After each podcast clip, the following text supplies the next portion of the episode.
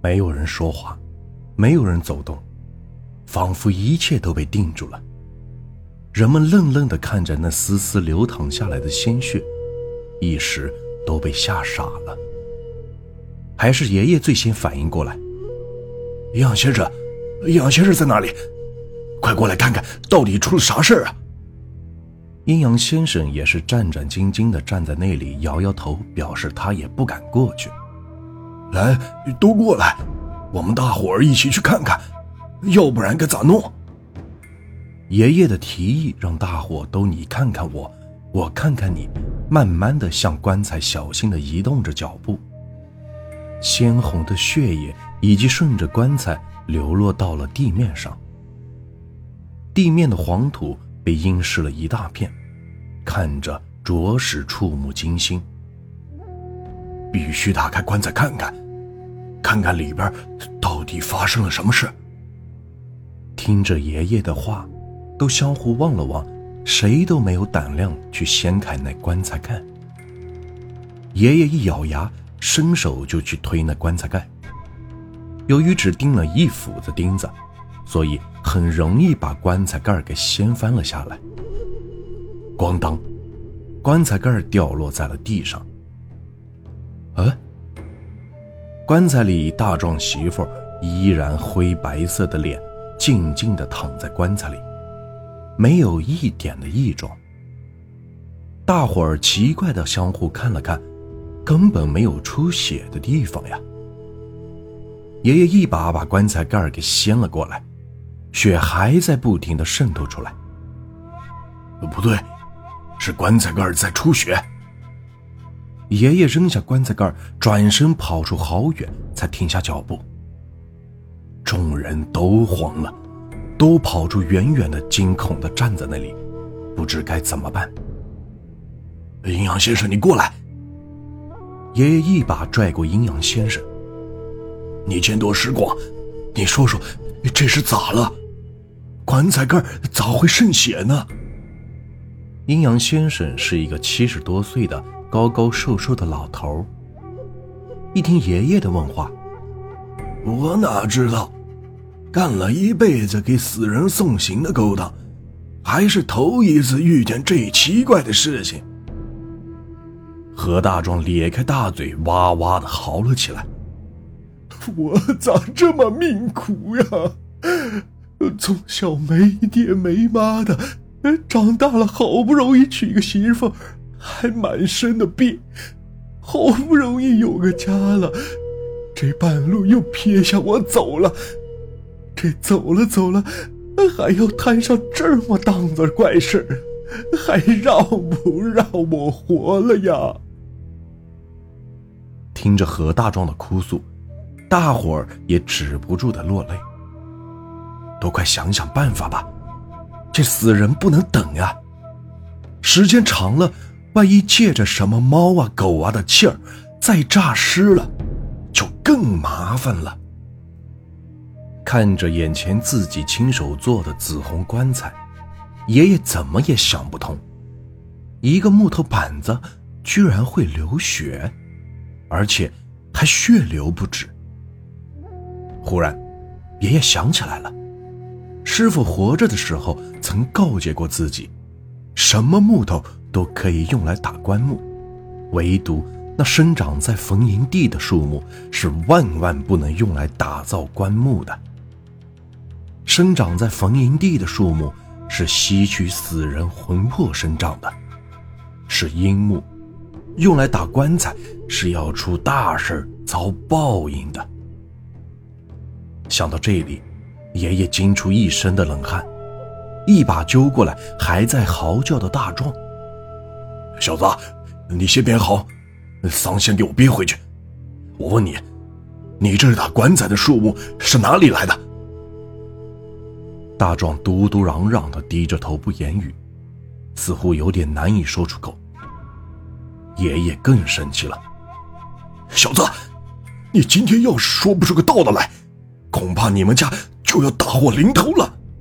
你难道要看着一会儿你老婆诈尸起来咬你吗？”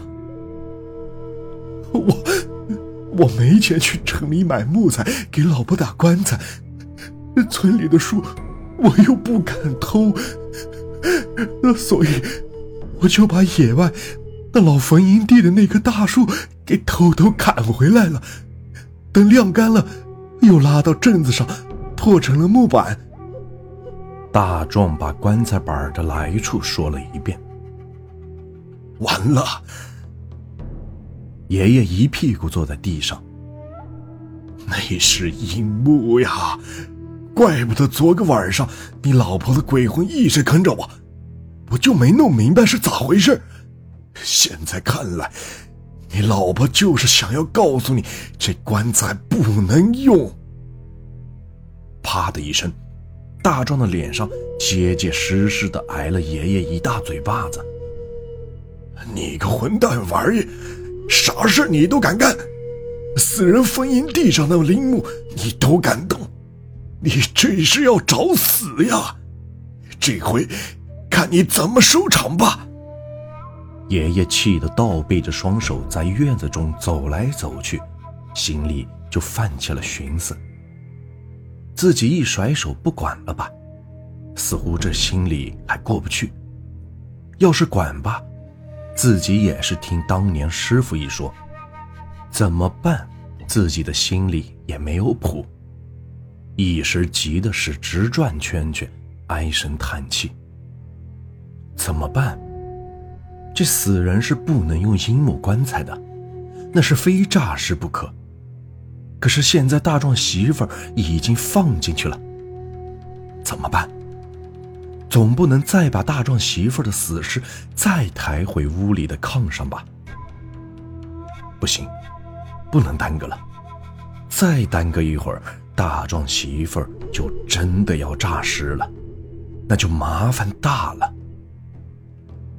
快快快，大伙一起，别害怕，快把大壮媳妇给抬出来，先放到院子里。爷爷指挥着大伙一起就来到了棺材前，想把大壮媳妇先从阴木棺材里给抬出来。走到近前一看，我的妈呀！大壮媳妇的眼睛大大的睁着，正叽里咕噜的转看着大火呢。诈尸了！诈尸了！快跑呀！人群一顿骚乱，瞬间四散，都跑了个干干净净。樱木棺材里的大壮媳妇手扒着棺材板就坐了起来。东瞅瞅，西望望，嗷嗷叫着，挣扎着就要爬出来。爷一把拉起愣在那里的大壮，撒腿就往院外跑。祸事来了，看你小子怎么办！你呀你，哎，怎么说你小子好呢？街道上冷冷清清，没有了人，家家户户都躲在屋里，不敢出来。大壮媳妇从阴木棺材里爬了出来，由于脚上缠着死人的绊脚丝，所以大壮媳妇一蹦一跳的在院子里转悠着，不时的发出几声瘆人的嗷嗷声。躲在大壮邻居家的爷爷一看不行，这样下去，到了晚上，大壮媳妇儿再一借助晚上的阴气，非得出来吃人不可。回头找找阴阳先生，没有找到。你们谁看见阴阳先生那个老头子了？我看见了，他往村外跑去了，估计是跑回家去了。爷爷这个气呀！这个时候，你阴阳先生怎么能逃跑呢？你是吃这碗饭的呀！